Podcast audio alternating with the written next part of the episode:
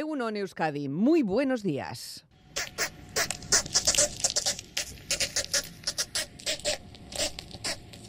Más que palabras, con Almudena Cacho.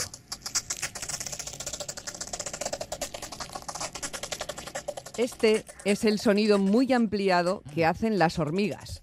El notable caso de la hormiga zombie que camina después de muerta ya ha sido relatado aquí. Lo hizo el profesor Ángulo, así que no me extenderé mucho. Un hongo coloniza su cerebro de insecto, lo destruye y desde allí, instalado el hongo como en la cabina de un Transformers diminuto, ordena a la hormiga zombie lo que tiene que hacer. Y como imaginarán, lo que tiene que hacer no beneficia a la hormiga, pobrecita, sino al hongo. Los hongos están por doquier, pero cuesta verlos. Están en tu interior y a tu alrededor. Te mantienen a ti y a todo de lo que dependes. En este preciso instante, los hongos cambian el curso de la vida y así lo vienen haciendo desde hace mil millones de años.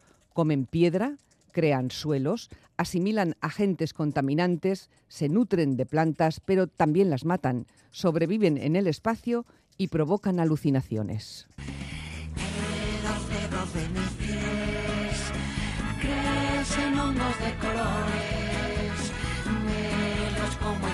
flores, del horizonte. Los hongos producen alimentos, generan medicinas, manipulan el comportamiento animal e influyen en la composición de la atmósfera terrestre. Tienen la llave para entender nuestro planeta y nuestras formas de vivir, de pensar, sentir y comportarnos. Aún así, sus vidas transcurren principalmente fuera de nuestra vista y más del 90% de sus especies siguen sin clasificar. Cuanto más sabemos de hongos, menos sentido tiene todo sin ellos. Este es el párrafo del prólogo de un libro titulado La red oculta de la vida, escrito por el micólogo y escritor Merlin Sheldrake. Aún más al comienzo, una cita casi erótica, casi porque sabemos que estamos hablando de hongos, dice, hay momentos en el amor húmedo que el cielo está celoso de lo que podemos hacer en la tierra.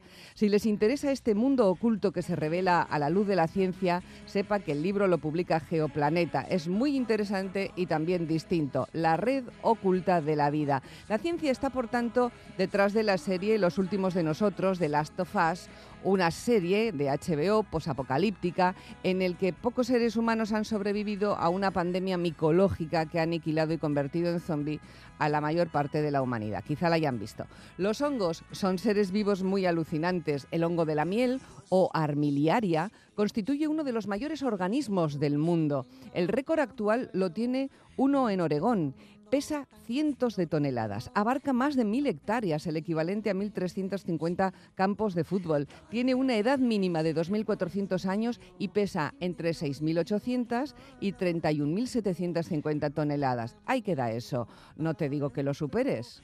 Igualamelo. We were we kind of dream that can't be. We were right till we weren't. Built a home and watched it burn. Mm, I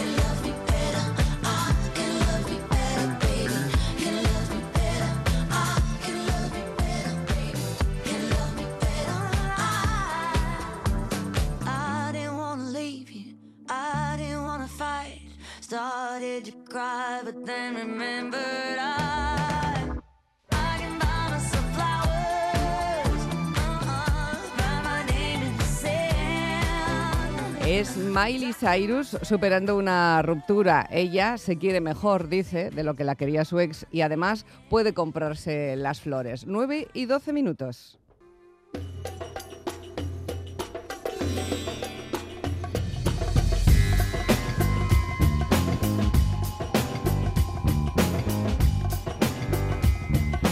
El fin de semana pasado dejamos en el aire, en este espacio, a la cigüeña blanca, una de las aves más representativas de nuestro colectivo imaginario, puesto que anida en cada iglesia de muchos pueblos de la península ibérica. Sin embargo, esta zancuda, de esbelta conformación y abigarrado plumaje níveo, no es tan fácil de ver en Euskadi. Y eso nos lleva a preguntarnos por qué. Que la cigüeña no volvía por San Blas ya se intuía, pues hace algunas décadas que esta ave popular ha cambiado su estrategia migratoria y cada vez hay más cigüeñas invernando entre nosotros y que regresan antes a sus nidos. Hoy, en Bueno por Naturaleza, vamos a responder a estas preguntas gracias al extenso y detallado conocimiento que sobre la cigüeña hemos adquirido, sobre todo por los seguimientos que se vienen realizando desde hace más de tres décadas. He sido muy generosa con este hemos, porque yo no he adquirido ese conocimiento lo que sé, lo sé también a través de Gorka Velamendía, desde el CEA, como cada domingo, el Centro de Estudios Ambientales de Vitoria-Gasteiz. Gorka obtuvo el Premio de Periodismo Ambiental 2020 y siempre es un placer saludarle. ¿Cómo estás, Gorka? Muy buenos días, Almudena. El placer es mío el estar contigo aquí este domingo. Un poco lluvioso aquí en la zona de la comarca alavesa, pero a gusto. Tiene que llover, ¿no? Tiene que llover, tiene que hacer frío y efectivamente lo está haciendo. Eh, vamos a crotorear un poco, si te parece. A ver, crotoreemos. No nos está obedeciendo la máquina Se ha hoy. quedado ahí, sí. Sí, mira, ya están ahí, están ahí, pero tenemos, tenemos las máquinas un poco, debe de ser el frío también, se han quedado ahí un poco a medio camino, entonces le dices, entra sonido, y no entra, y te hace un silencio de dos segundos y te ha fastidiado, ya sabes. No pasa nada. la Cosas del es directo. así, Y, el y la magia del directo es lo que tiene, ¿no? Mm. Es la belleza, en definitiva, de la propia radio Almudena, para que todo el mundo vea, vea o escuche, oiga, que estamos aquí. Y que a veces ocurren estas cuestiones, estas sim- simplezas, digámosle así. Sí, segundos, una, no vida. simpleza, una simpleza que nos da alas para seguir hablando de cigüeñas. Bueno, pues escuchando el crotoreo de fondo de las cigüeñas, de los picos entrechocando sus mandíbulas en señal de cortejo y fidelidad, mm, nos- la primera pregunta es, ¿de verdad las cigüeñas son fieles por naturaleza, Gorka? ¿De verdad, de verdad? Ay, ay, Almudena. Bueno, de entrada te voy a decir que córtame cuando quieras, porque el llevar tantos años estudiando las cigüeñas, sabiendo sus comportamientos, conociendo sus censos, tenemos datos desde 1948, para que te hagas una idea. de cuando criaban 30 parejas aquí en Álava y después cómo se fueron perdiendo. Y por lo tanto, por favor, esta verborrea que sufro, no esta incontinencia verbal, haz que en cualquier momento eh, eh, págamela en cualquier momento, con el fin de darte respuesta a cualquier otra pregunta que se te ocurra. Las cigüeñas son fieles, Almudena. Pues no sé. Concholos, pues es que yo te diría que, fíjate, mira, de entrada, el 92% de las más de eh, 8.600 especies, ¿vale?, son fieles. Pero te voy a poner muchos matices. Y esto lo sé porque a día de hoy hay un libro muy bueno de David Maras y Judith Lipton, un zoólogo que junto con una psiquiatra llevaron a cabo la- eh, el escribir el libro del mito de la monogamia, la fidelidad y la infidelidad entre los animales y las personas. Y a partir de ahí nos hemos encontrado en que, nada, esto es un auténtico mito. El tema de que los animales son fieles, cuidadín, cojámoslo con pinzas. No obstante, si nos volvemos un poco pues, a la historia que hemos vivido siempre y conocido en cuanto a esa fidelidad de ese 92% de tantas miles de aves que hay, pues sí, entre las aves que tenemos aquí en Europa, podríamos decir que las más fieles pues son las cigüeñas, los ánsares y los cisnes. Pero fíjate tú dónde es la vida, ¿no? Que en el caso de los cisnes, pues hay cosas curiosas, por ejemplo, debido a que dos cisnes europeos, que sobre todo invernan en Gran Bretaña, pues eh, uno de ellos, el cisne chico, es un cisne que vuela de más grandes distancias, desde la, desde la tundra rusa, y por el otro lado el cisne cantor, que ya hay poblaciones más cercanas en, el- en la propia Europa, pues bueno, resulta que a pesar de la fidelidad que se dice de estas dos especies, pues también se producen divorcios. Y aquí se ha encontrado en que, o se ha demostrado, cómo la tasa de divorcio es más alta en el cisne cantor que en el cisne chico. Y esto es debido a que las parejas de cisne cantor no están tanto tiempo en contacto directo como le pasa a su compañero el cisne chico. Así que, volviendo a las cigüeñas, yo te diría que fíjate, todos conocéis que la migración, eh, la cigüeña es una ave migradora y por lo tanto es importante hablar de ello a la hora de cómo la migración se transmite de padres a hijos a través del ADN.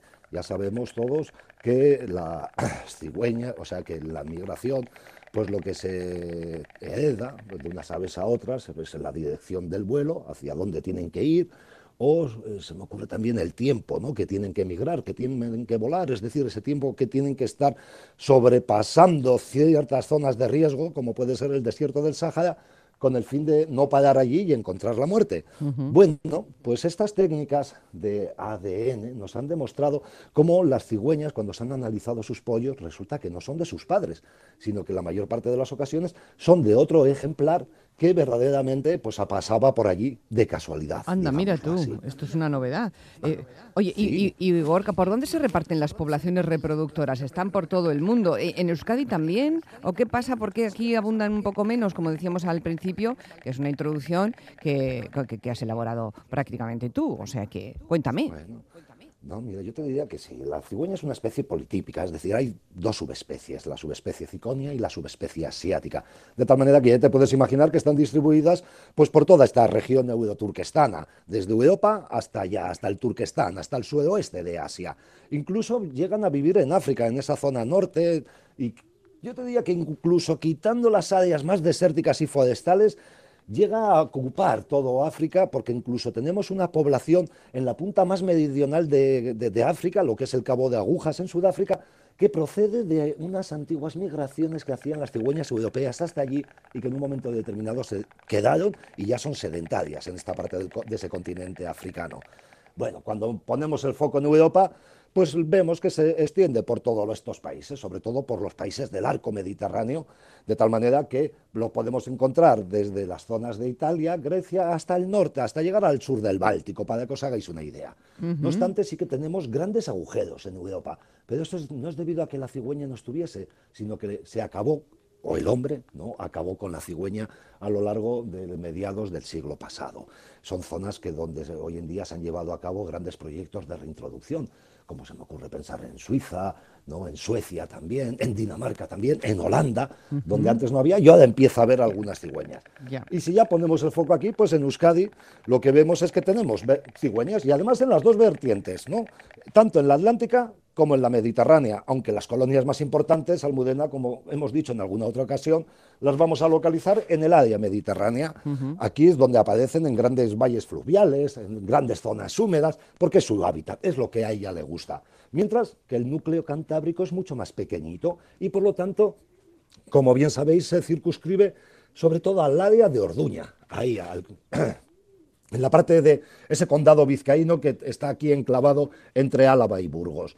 No obstante, de Vizcaya pues también existen parejas dispersas a lo largo de las cuencas del Nervión, del río Ibaizábal, de la Ratia, del Butrón e incluso del Urdaibai, donde hay una serie de parejas eh, eh, criando hoy en día gracias al esfuerzo que llevó la Diputación Federal de Vizcaya, en concreto a través de la figura del guarda Aitor Galarza, que eh, llevó a cabo un proyecto de reintroducción en esa zona entre 2003 y 2008. Podríamos entonces... No hay ninguna pareja en Guipúzcoa.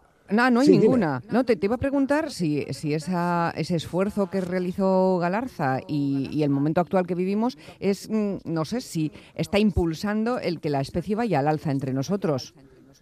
Qué bien, pues sí, efectivamente, va al alza, ¿no?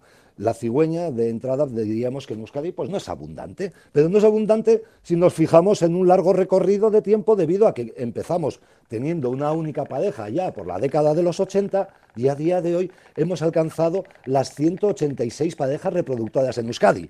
De tal manera que vemos que su conservación, su estado o su tendencia poblacional sí que va al alza, ¿no? Es positiva, tiene una tasa media incluso anual de crecimiento que es del en torno al 10%, para que os hagáis una idea, ¿no?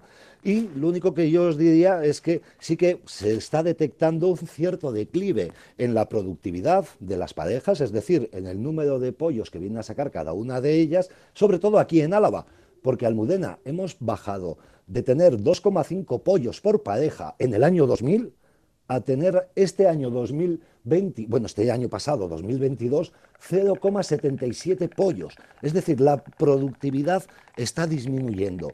¿Y debido a qué está disminuyendo? Pues sobre todo eh, creemos, estamos investigándolo, estamos intentando saber y conocer el motivo, es debido a que muchas de las cigüeñas tienden a ir a comer al vertedero de Gardelegui y como poco a poco los restos orgánicos eh, van disminuyendo debido a que no hay tanta entrada de ellos en el vertedero, pues las cigüeñas siguen teniendo la costumbre de ir allí a comer, pero no encuentran comida que llevar a los pollos y por lo tanto de ahí que baje tanto la productividad.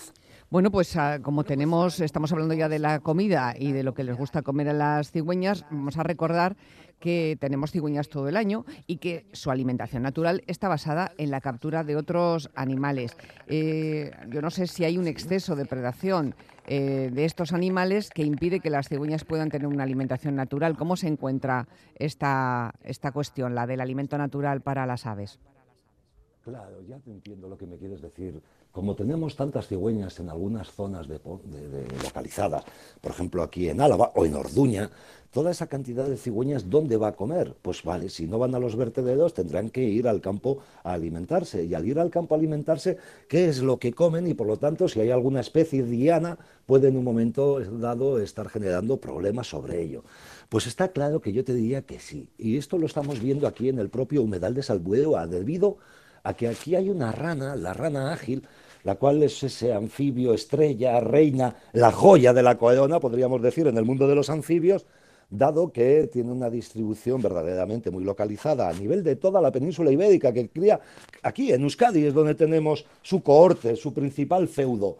Bueno, pues esta rana en Salbueva estamos viendo cómo año tras año va disminuyendo sus poblaciones. Claro, puede haber mil factores, ¿eh? tampoco le voy a echar la culpa a la cigüeña, porque pueden ser las carpas, esos peces alóctonos que cada dos por tres encontramos en los humedales, los cangrejos rojos, que también les encanta comerse las puestas de estas ranas, y por lo tanto el hecho de que la cigüeña, a pesar de tener una alta tasa de predación sobre los anfibios, porque todos sabéis al fin y al cabo que el ámbito de, la dieta de la cigüeña pues es muy variado, las presas pues van desde los insectos, principalmente sobre todo escarabajos o, los altamontes, pero también, concho, comen lombrices de tierra. ¿Cuántas veces las habéis visto siguiendo a los tractores, ¿no? Y aprovechando en definitiva el que estén alzando o arando las tierras con el fin de ir comiéndose lo que salta. E inclusive en África también saben aprovechar los incendios, es verdad, es verdad, es verdad, eso lo he visto, lo he visto, he sido testiga.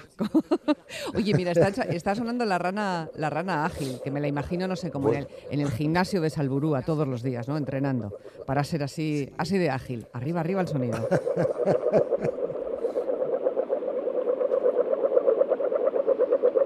O sea que casi todas las ranas ágiles que hay en Euskadi están en Salburúa. No, ah, porque tenemos muy buena población en el Parque Natural de Izqui. Y luego también podemos encontrarnos a lo largo de otros puntos de Euskadi, como pudiera ser el Parque del Gorbea, esas poblaciones de Zuya. En la zona de Orduña también hay una población bastante saneada, o ya si nos vamos un poquito más allá, pues encontraríamos en el Monte Santiago, justo ya sabéis, entre Orduña y Burgos, o en la parte de la cuenca de Pamplona. Oye, es que también allí, en la comarca de la Sacana, el Valle de Ulzama, el Valle de Odieta, pues hay una población fructífera de tal manera que podríamos decir que si me preguntas, ¿y cuántas hay? Pues fíjate que creo haber leído que la población ibérica estaba o rondaba los 25.000 individuos adultos en la parte de, o sea, en la zona eh, de, distribución peninsular. 25.000 ranas ¿Solo? de esta especie solo. Me, parecen muy poquitas.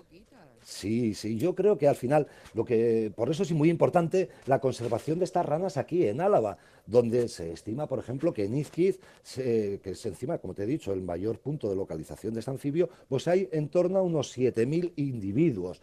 Y luego en esa zona del Nervión y Orduña, pues eh, la población viene a, fluctuar en torno a los 4.000, 10.000 individuos en los mejores años. Para que veas que verdaderamente no hay muchas y la importancia que tiene Euskadi para la conservación de esta especie. Oye, y eso, yo siempre he pensado que todas las ranas eras- eran ágiles, porque claro, esos saltos y esa forma de, de moverse que tienen, a mí me, es- me transmiten eso, agilidad. Pero esta tiene el nombre de ágil añadido a- al de rana. ¿Por qué exactamente? Explícame un poco esto. Ah, pues yo te diría que la rana ágil le llaman así efectivamente porque es tan ágil que sus miembros posteriores, sus increíbles miembros posteriores, son tan largos que les permite dar grandes saltos. Y creo también recordar que la distancia que venían a dar estas ranas en pleno salto llegaba al metro y medio, aunque a veces creo que hay alguna cita por ahí que casi llega a los dos metros. Bueno, esto no lo tomáis mucho en serio, quedémonos con, el, con un salto de un metro, metro y medio, yo creo que es una auténtica singularidad para, para el comportamiento atlético de una rana y de ahí que eh, en el caso de la rana ágil le venga su nombre. De todas formas, Almudena, es que el mundo de los anfibios es increíble porque podemos encontrar muchos tipos de ranas con cualidades asombrosas. Es que se me estaba ocurriendo ahora cómo hay algunas especies de ranas que llegan a pasar hasta seis meses congeladas. ¿Eh? O sea, se meten dentro de los lagos y cuando vuelve la primavera se, se deshielan y, y- sobreviven. O inclusive hay alguna otra rana que puede lle- llegar a levantar su peso con tan solo con la lengua. O sea, fíjate, ¿no? O esas pequeñitas, esas ranas, sobre todo sudamericanas, que no miden más que, que- que- una moneda de céntimo, ¿no? Que, son 7 milímetros aproximadamente y que tienen toda la belleza de toda esa pe- peculiaridad de los, eh, de los agentes pequeños. O yo qué sé, creo que hay otra rana por ahí que es capaz de oír a través de la boca. O inclusive otra, que, que- que esas ranas trepadoras, como la rana de San Antonio, ¿no? Y que tienen la extraordinaria facilidad de trepar por, por- por zonas increíbles, a veces zonas peligrosísimas, áreas resbaladizas, como pueden ser las paredes de las cascadas, ¿no? Pero tienen tal adherencia que son auténticas, yo qué sé, ¿no? Eh, moscas posadas a lo largo, salamanquesas, quería haber dicho, ¿no? Posadas a lo largo de esa pared con el fin de trepar, subir y adaptarse a las condiciones del hábitat donde ellas viven. Qué maravilla. Estamos en pleno invierno. Espero que nuestras ranas ágiles no estén congeladas. Eso me da un poquito de pena. Ah, O bueno, no. lo- le, le conecta directamente con, con Disney, ¿no? También congelado, dice la leyenda. Bueno, sí, y, y- y piensa Almudena que estamos en pleno invierno y estas ranas acaban de emerger de su reposo invernal con el fin de empezar la reproducción. es que se este reproducen en invierno. Se reproducen en invierno, sí. Es eso te iba a decir que este canto que estáis oyendo es el canto de celo. Es el canto que en estos momentos están emitiendo. Incluso las poblaciones del Alto Nervión entran antes en actividad y parece que su periodo de reproducción se llega a adelantar un mes. A principios de enero se han encontrado ejemplares ya, sobre todo a esos machos, esperando ya en las charcas la llegada de las hembras, la migración hacia las charcas, ¿no? Y esa migración además es que se correlaciona con la propia temperatura. Y como te decía, allí llegan los machos con el fin de empezar a cantar activamente y ese canto, ¿sabías, Almudena, la magia del canto de la rana ágil? Porque es capaz de hacerlo tanto sobre la superficie del agua Sí. como sobre la vegetación del fondo. De tal manera que cantan allí debajo del agua con el... Nunca mejor dicho, como la canción. o sea, como Debajo del esa agua. pequeña- Sí, sí, sí. ¿no? Y, y están allí esperando a que lleguen las hembras. Y eso pues hace que en muchas ocasiones, a pesar de que nosotros no podamos oír ese canto, ellas están ahí con la cabeza. Bueno, tendríamos que meter uno de esos micrófonos subacuáticos que en alguna ocasión hemos comentado. Para Y esto escucharlo. sí que son simpatías, ¿no? De ranas. Esa- el verlas, el ver, observar esos amplexos, esos, esas cópulas que realizan, llamémosles cópulas entre comillas, ¿no? Que en definitiva los machos ahí abusan de las hembras por esa forma de montar que vienen a tener sobre ellas de una manera bastante peculiar. Bueno, sin más, cada hembra aquí, cada, que es cada especie, mejor dicho, pues tiene su mundo y a veces es realmente asombroso. ¿no? Bueno, pues hoy nos hemos asombrado con nuevas eh, cosas, con nuevos conocimientos de las cigüeñas y también de estas ranas ágiles que en Álava hay una población de 7.000, de las 25.000 que están aproximadamente censadas en toda la península ibérica. Es, me parece un dato muy interesante. Gorka, no sé si has pensado ya con, con qué nos vamos a, a- a disfrutar la próxima semana. ¿Ya has pensado el tema? pues tengo algunos temas en el aire, porque es que estamos ya comenzando esa primavera que hablábamos la semana Mm. pasada. Ha vuelto el invierno, podemos pero- empezar donde, además es que me acuerdo que la entradilla que comentaste es donde hablábamos de los halcones, ¿no? Y en estos momentos el poder acercarse al mundo del halcón creo que es una de esas, eh, de esas colaboraciones que verdaderamente pueden tener muchísima gracia, dado que ya no solamente vamos a saber cuántas poblaciones, o sea, qué número de parejas tenemos en Euskadi, sino cuáles son también sus mayores peculiaridades. Pero se me ocurre el halcón así abuela pluma, como se me podría estar ocurriendo en estos momentos también la rata de agua, otro de esos animales increíbles que viven a lo largo de nuestros cursos fluviales y que en un momento dado ya sabéis que se cazaban con el fin de comérselas. Sí, sí. Debían de decir los abuelos que eran riquísimas, que eran mejor que el pollo de antaño, que ya sabéis que solo se comían los domingos como un acto festivo. Sí, señor. Bueno, pues entonces yo el jueves te pregunto, como hago siempre, ¿qué tienes por ahí para nuestros oyentes en Más que Palabras? Y el domingo, a la misma hora, una cita con Gorka Velamendía. Que tengas una semana estupenda, compañero. Hasta luego. Lo mismo, Almudena, para Chao. ti, para todas y todos. Agur.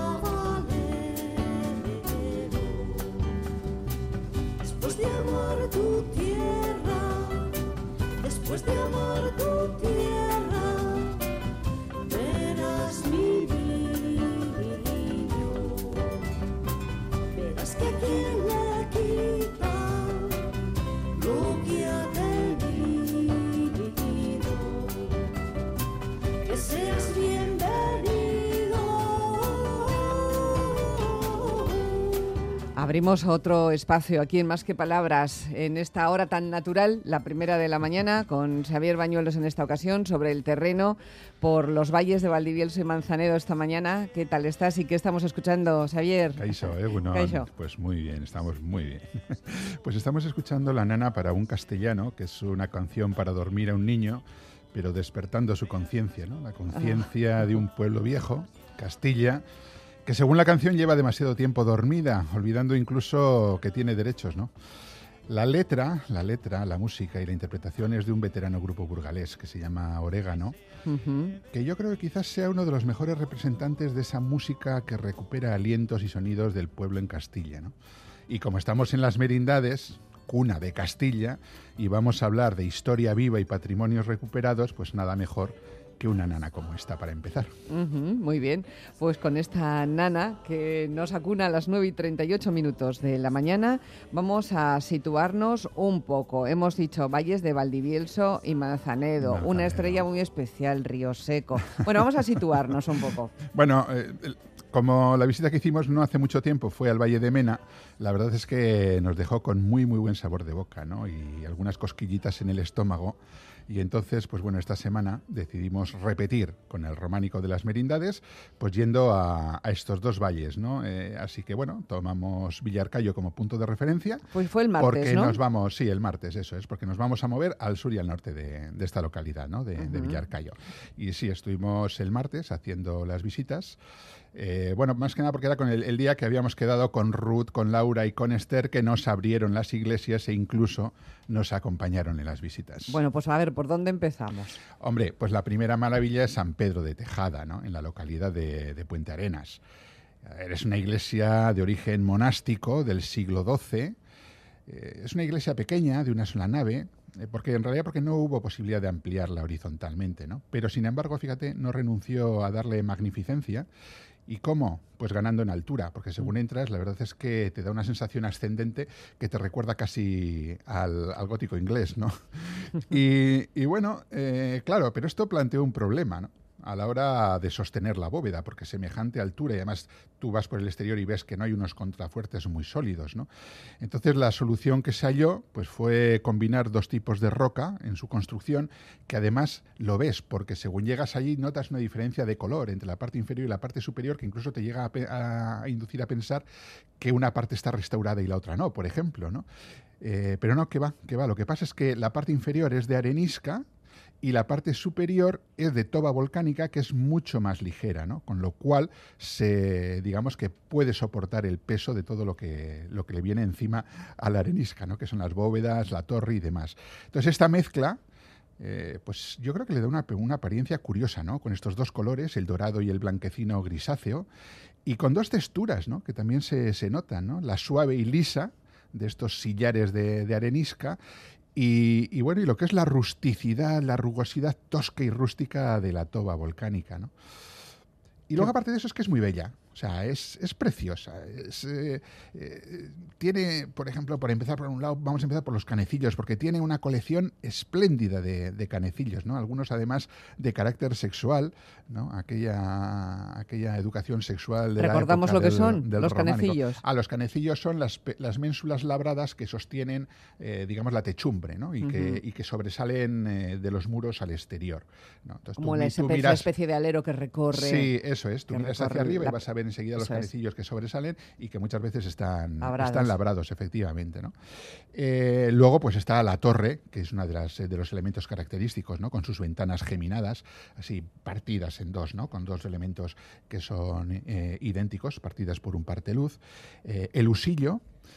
El usillo es la escalera de caracol está eh, en el exterior, ¿eh? dentro de una suerte de torre circular. Es como ocurre ahora cuando en estos edificios viejos que no pueden poner dentro un ascensor porque no hay sitio y entonces lo colocan por fuera. Bueno, pues esto ya se inventó, fíjate, hace cuánto, ¿no? Para poder subir a la torre, como por las eh, dificultades constructivas no se podía hacer desde dentro, se saca al exterior y se, y se hace ahí una especie de, pues sí, de, semicubo o de cubo, ¿no? Que recorre el exterior con la escalera de caracol, una escalera de muy, muy pequeñita y que además es curioso porque es un elemento muy singular de todo este románico burgalés, ¿no?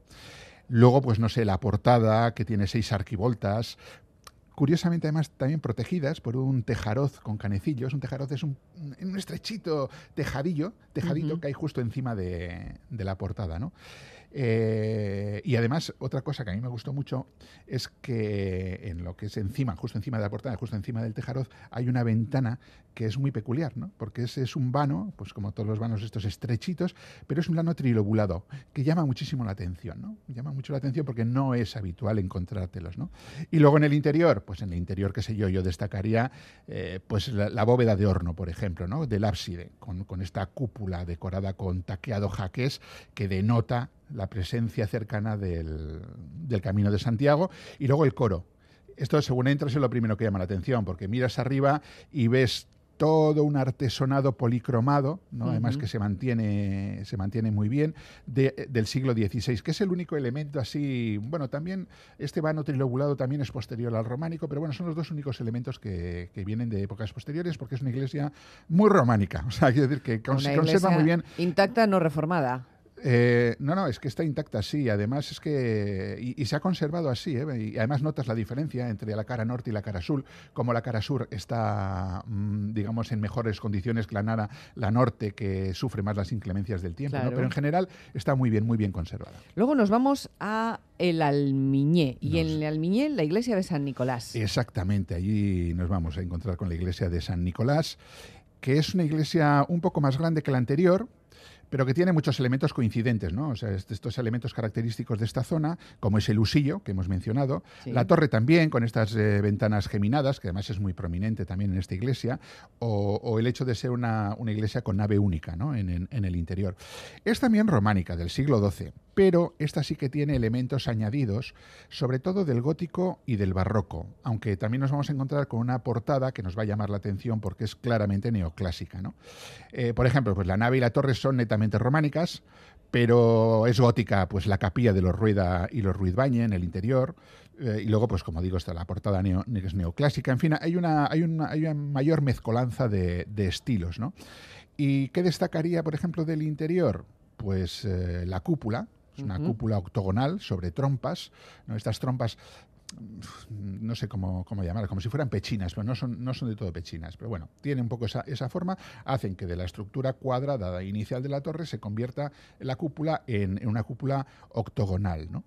Eh, la cabecera poligonal del siglo XVI, que sustituye seguramente, bueno, seguramente no, vamos, sustituye a lo que en su día sería un ábside clásico románico, ¿no? Eh, y luego la pintura mural del interior, yo creo que aquí es muy destacable, ¿no? Eh, es una pintura de época gótica que se conserva en parte y, bueno, pues son con motivos heráldicos, vegetales, etcétera. Y luego interesante en el Almiñé es que el pueblo era atravesado por una calzada medieval. En el pueblo la calzada ya no se conserva porque está debajo de- del asfalto, pero en las afueras del pueblo, más o menos a un kilómetro, ahí empieza, digamos, lo que es la calzada medieval perfectamente conservada. Tiene un estado de conservación muy bueno ¿no? y va ascendiendo, es un paseo muy bonito que asciende hasta la ermita de la Virgen de la Olla en la Mazorra. Eso sí, empinadita, ¿eh? Eh, Empinada y Empinadita. pedregosa. Sí, y pedregos, bueno, claro, porque Claro, es son, es son un empedrado medieval. Exactamente, es una, una calzada medieval, ¿no? Pero está muy bien conservada, ¿eh? Y la verdad es que merece la pena el paseo. Muy bien. Eh, vamos a dejar atrás el Almiñé y nos vamos a adentrar en la joya de la corona, porque esta es la, la parte, la hemos dejado para el final, con invitada incluida, eh, porque nos vamos a visitar un monasterio salvado, un monasterio salvado, y es bonito decirlo así, con una iniciativa además popular preciosa, y ya nos ponemos en otro valle, en el de Manzanedo. Exactamente, Santa María de Río Seco, que es un complejo monástico pues que tiene una dilatada historia pasada, que durante decenios cayó en el olvido y en la ruina, pero mira que por obra y gracia del tesón, cuando éste nace del pueblo y arraiga en él, pues renació cual ave fénix, ¿no? Gracias a un proyecto de Ausolán a la burgalesa. Eh, no sé, yo, ¿qué te voy a contar, no? Porque tenemos a una invitada que, que nos lo va a contar muchísimo mejor, ¿no? Y que a buen seguro se va a acordar de este concierto. Escucha.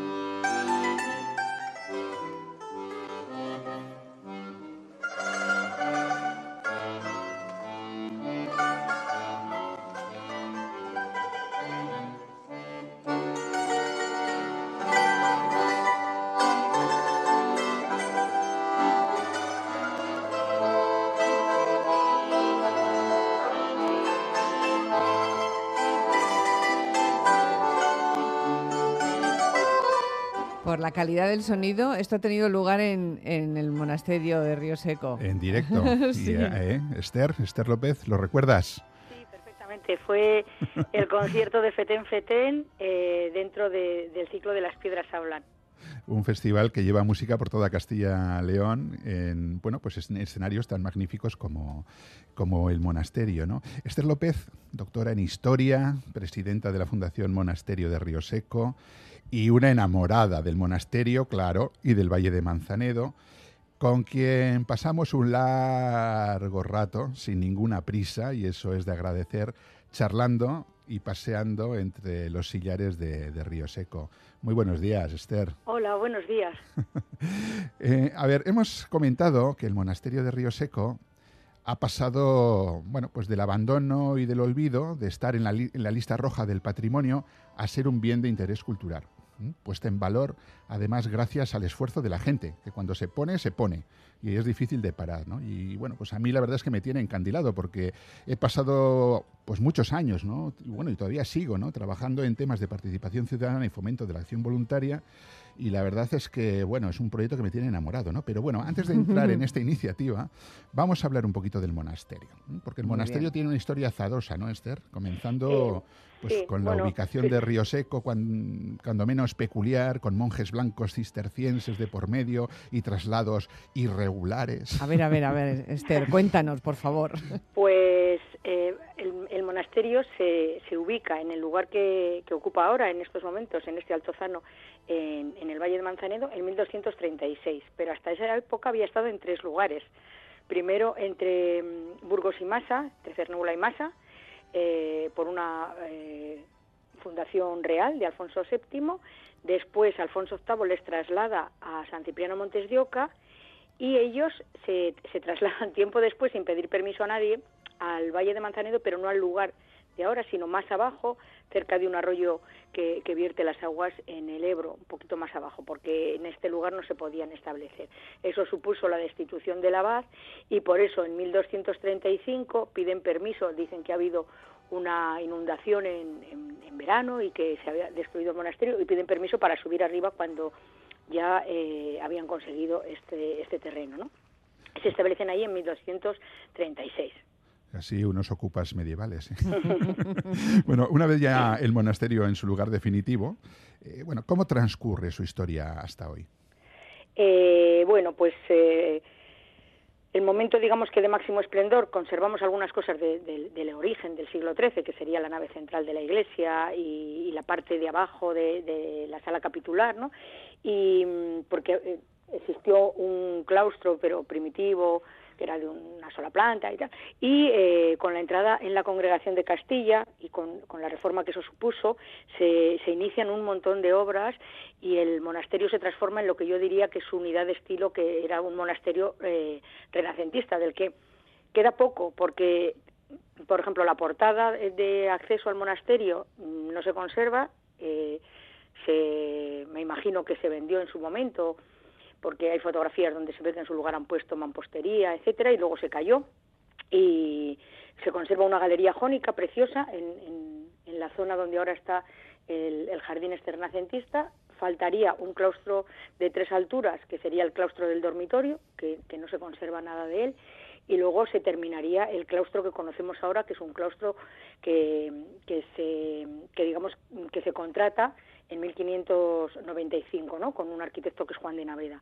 Entonces esa sería un poco su unidad de estilo. Después se siguen haciendo obras en el barroco, se le cambia la estructura a, a la iglesia para que no recuerde el aspecto medieval y, tenga un, un aspecto diferente, se llena de, retablos y luego a partir de, la guerra de la independencia la del siglo, en el siglo XIX ya la situación va mal eh, son exclaustrados en la guerra de la independencia eh, es saqueado el monasterio después vuelven eh, llega la desamortización en, 1400 en 1849 se vende el monasterio y eh, la persona que lo compra que es Francisco de Arquiaga mm, dona al arzobispado la iglesia y la sala capitular. Uy, perdón, sí, bueno, la antigua sala capitular, que en esos momentos era sacristía, ¿no?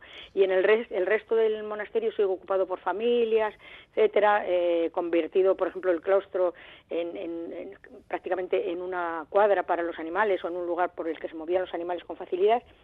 Y, y después, en 1953, creo que es eh, el año, la familia de Arqueaga dona el resto, que era una auténtica ruina, al arzobispado. Entonces, A partir de ahí, digamos que la vida en, en la iglesia sigue funcionando hasta finales de los años 60, porque ahí se siguen celebrando bodas, bautizos, eh, funerales, etcétera, pero ya en los años 70 cae en el olvido y en la ruina más absoluta, eh, sepultado por, por la vegetación, por las zarzas, y, se van, eh, la gente va llevándose eh, elementos del monasterio con una tranquilidad increíble, como si tú vas a comprar al, supermercado, ¿no? Y, así está hasta que aproximadamente en 2008-2009 el, párroco en ese momento del monasterio, Juan Miguel Gutiérrez Pulgar, con eh, gente de, del Valle, lo primero que hacen es deforestar. Después, Juanmi era compañero mío en el instituto y decidimos organizar un proyecto de innovación educativa que, que tuvo el nombre de Salvemos Río Seco, en el que nos implicamos todos los profesores, con todos los alumnos, desde las distintas disciplinas, trabajamos con el monasterio eh, de protagonista, ¿no? Y a partir de ese momento, pues de la forma más eh, increíblemente normal, se, se creó un grupo de voluntarios formado por, por personas del Valle de, de Manzanedo, eh, vecinos del Valle de Manzanedo, eh, antiguos, o sea, profesores del instituto, alumnos y, padres de alumnos, digamos, y empezamos a tirar de ahí. Primero como un colectivo, eh, que era el colectivo Salvemos Río Seco, después nos constituimos en asociación, eh, asociación eh, Salvemos Río Seco, y luego en el 20, me parece que es, nos constituimos en fundación y ahora somos, digamos que por 50 años, los propietarios del monasterio, que por cierto no soy la presidenta, sino la vicepresidenta. Te he ascendido. mira. Sí, sí, sí. Y, y un poco es esa, digamos que, que la evolución así. Es un, es un, es, curioso, vamos, no es muy, habitual, porque tam- lo cierto es que nos hemos puesto, nos, se ha creado un grupo de personas de diferentes edades, de diferentes formaciones, de diferentes creencias, de, y con un objetivo común que es el monasterio de Río Seco, nos hemos convertido en un grupo de amigos, no nos hemos parado a pensar eh, o a mirar para atrás, sino siempre a mirar para adelante y de repente mm, nos hemos encontrado con que efectivamente lo que pensábamos al principio, que era con- eh, salvar las zonas que tenían bóvedas y tener techumbre, lo hemos conseguido ya. Eh, hemos conseguido que haya sido declarado bien de interés cultural y hemos conseguido algo tan increíble como que el año pasado recibimos eh, el premio Hispania Nostra. Cuando, cuando comenzamos con esta historia estábamos en la lista roja, así que bueno, estamos como muy, muy, muy, muy, muy, muy, muy contentos. No me extraña. Mira, hay, hay que decir que las ruinas del monasterio se encuentran sobre el Ebro, en la ribera norte, frente a la sierra de Tudanca, y según vas eh, subiendo, aparecen agazapadas entre la vegetación, formando un entorno jo, cargado de romanticismo gótico, casi espectral. ¿No sabes lo que me encantaría, Esther y Almu? Llegar aquí en un día de tormenta. Vamos, tiene que ser absolutamente Sí, sí, sí. mágico. De verdad que sí. Hoy, hoy vemos las ruinas, Esther, y podemos hacernos una idea de, de cómo, de cómo era el monasterio. Pero realmente, eh, ¿cómo era? ¿Qué dependencias tenía? ¿Allí se podía hospedar gente? ¿Había familias que trabajaban y por lo tanto vivían o en el monasterio o en las inmediaciones? ¿Había molinos? Cuéntanos un poco, haznos un dibujo, una fotografía eh, viajando en el tiempo. Vale, pues sí. De minuto y medio, fíjate. En el monasterio ciertamente se podía hospedar la gente, por eso tenía una hospedería, era algo habitual. El, el monasterio tendría una zona, la zona reglar, la zona de los monjes, que, que sería la iglesia, las dependencias eh, como la bodega, la sala capitular, etcétera, y el claustro este reglar, que es el que se conserva. Luego estaría el claustro del dormitorio, que es el que ha desaparecido, donde se irían los monjes a unas celdas individuales ya en el siglo XV o 16 y, y luego tendríamos la zona de la hospedería que presumiblemente se, se situaba en la zona de la entrada donde estaba la torre del abad, donde está la se conserva esa galería jónica, etcétera, ¿no? Luego efectivamente tenían gente, había muchas más dependencias dentro del propio espacio monástico, pero luego tenían ventas alrededor de, hoy perdón, eh, granjas alrededor del monasterio, que podemos decir que en un perímetro de 50 kilómetros prácticamente todas esas granjas eh, dependían del monasterio. Luego tenían molinos, efectivamente tenían dos molinos eh, ahí en el Ebro. Tenían otro molino en ese riachuelo donde estuvo establecido antes, que sobre todo funcionaba en invierno, porque en invierno con las crecidas de- del Ebro los molinos que estaban ahí en el río tenían una vida más complicada tenían batanes, tenían ventas donde vendían esos productos. eh, porque tenían una economía, digamos que muy moderna, en el sentido de que ellos eh, no, no se planteaban la autosuficiencia como los benedictinos, sino que se planteaban un excedente para, para, para vender. Y eso se hacía en, en ventas, como es la venta de ocinos, que sigue existiendo, o la venta, la lo que se llamaba la venta de dentro y la venta de fuera, que, que se conservan aún, ¿no? Y tenían también ventas en Burgos, etcétera.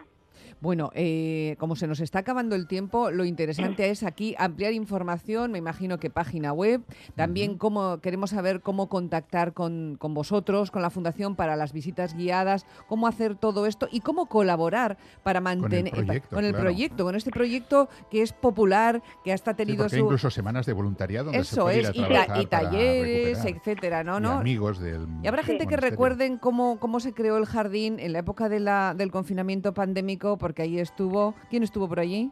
Je- Jesús Calleja. Jesús Calleja, con Esther además. Bueno, cuéntanos, datos para los que quieran saber más y colaborar y visitar.